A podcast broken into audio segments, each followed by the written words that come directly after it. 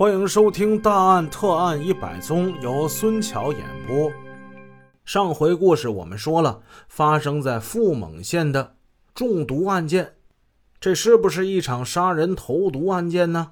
因为什么呢？这就得靠罗法医了。前文书我们说了，在饺子皮儿还有油炸糕的皮儿里发现了大量的砷。据说砷这东西啊，本身它无毒，但是它的化合物一般都有毒。那其中这三氧化二砷具有强烈的毒性，自古以来就成了常见的自杀或者是投毒杀人的东西了。临行动之前，罗法医还是给庄俊斌科长打了电话，要求去一趟富蒙县。庄俊斌科长同意了，并答应马上来支队替他值班。罗法医放下了话筒，问化验员何秀玉：“那个，你能不能去啊？”何秀玉点了点头，跟罗法医双双坐上了去往富蒙的面包车。面包车在通往富蒙的公路上疾驰着，两旁的树木一闪而过。今年冬天雪比较少，空气干燥。田野上光秃秃的，显得单调萧肃。车轮驶过一个坑，把打盹的罗法医给颠醒了。也不知是昨天晚上是不是工作到太晚，还是年纪大了，真的有点精力不济了。丁彦航见罗法医睁开了眼睛，为了打破沉寂，他就说了：“呃，老罗同志啊，呃，咱们局长说了，你呢？”最近有两年没来我们富蒙了吧？这又赶上新年是吧？这回见到您呢，一定得请您好好的喝两杯。喝两杯啊，喝两杯倒也行啊，但是别再搞那个什么百鱼宴了啊，咱们咱们可吃不消。罗法医的这一通话，把丁彦航、何秀玉都给说乐了。说到这百鱼宴呢，这仨人都知道这是个典故，那得是前两年了。某阳市一个副市长带着几个好朋友，啊，无非都是就是局长啊、秘书一类的吧，啊，不算是正式的。他们是到这个富蒙县一个养鱼场去钓鱼休闲。农村呢，渔场还是很多的，特别有几个不太一般的养鱼场，不仅盛产有名的鱼，而且呀，还兼顾接待上级领导视察的这特殊功能。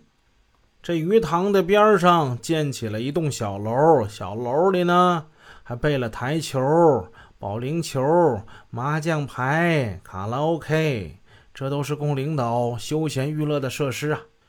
这几年我们打击贪污腐化效果明显，但是在九十年代，不正之风刮得正烈呢。这不嘛，这一次听说。大城市的副市长还有几位局长，这大员要来呀！县里有关部门半个月前就启动了准备工作，准备的那是相当的周到细致。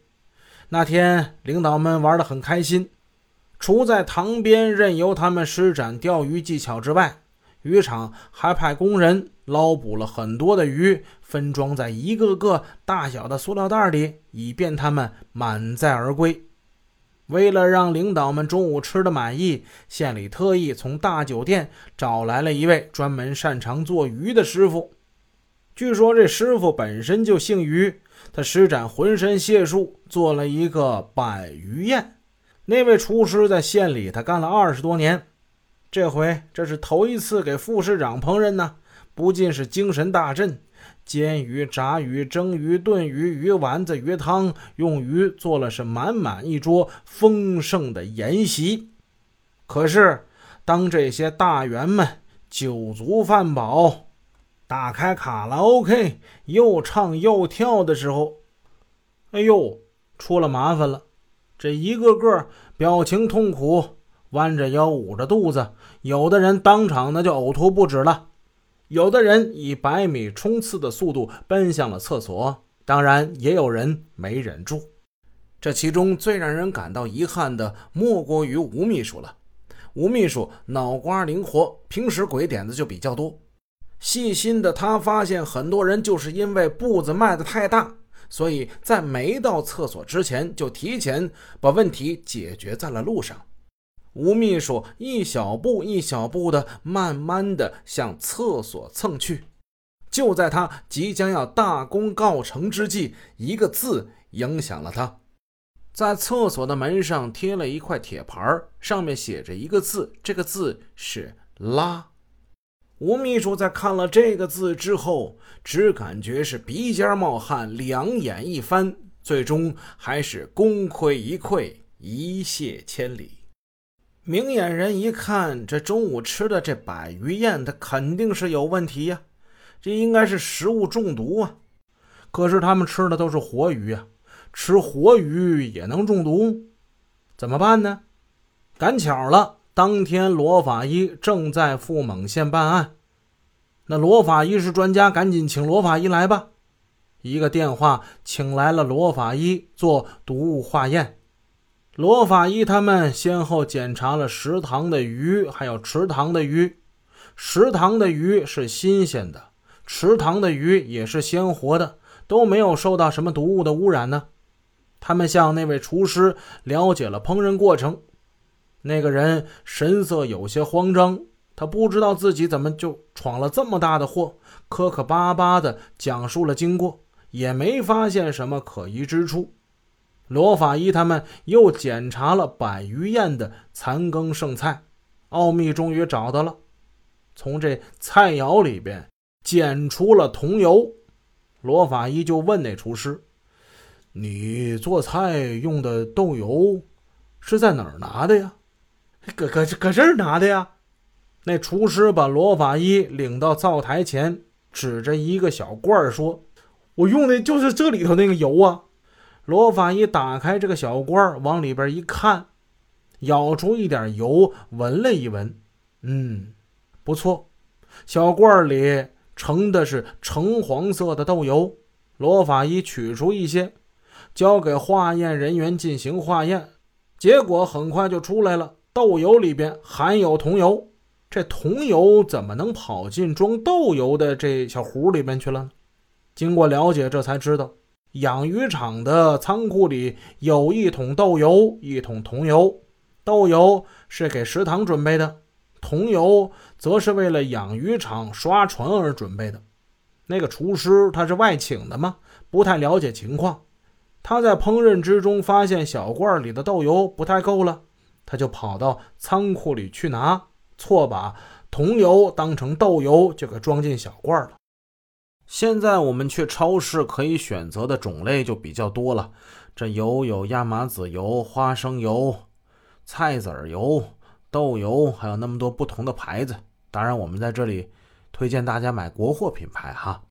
那个年代基本都是用豆油，而且那个时代很多都是散装豆油。就是用那种白色的塑料桶在那装，加上这个桐油跟豆油很是相似啊，颜色基本差不太多。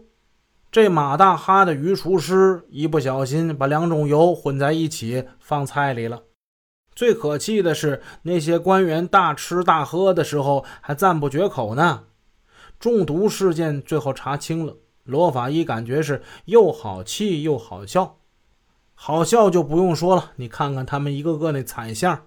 可气的是，这些人身为领导，官居要职，不能廉洁自律，跑到农村作威作福，闹出了这一丑剧，这影响太坏了。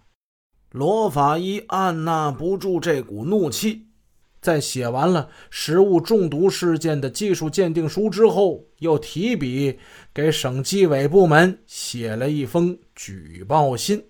这封信写得好，咱们罗法医他就是这个脾气，刚正不阿，一身正气。本集已播讲完毕。如果您喜欢孙桥的作品，欢迎多多点赞评论，这样能帮助我们的专辑让更多朋友听到。感谢您的支持。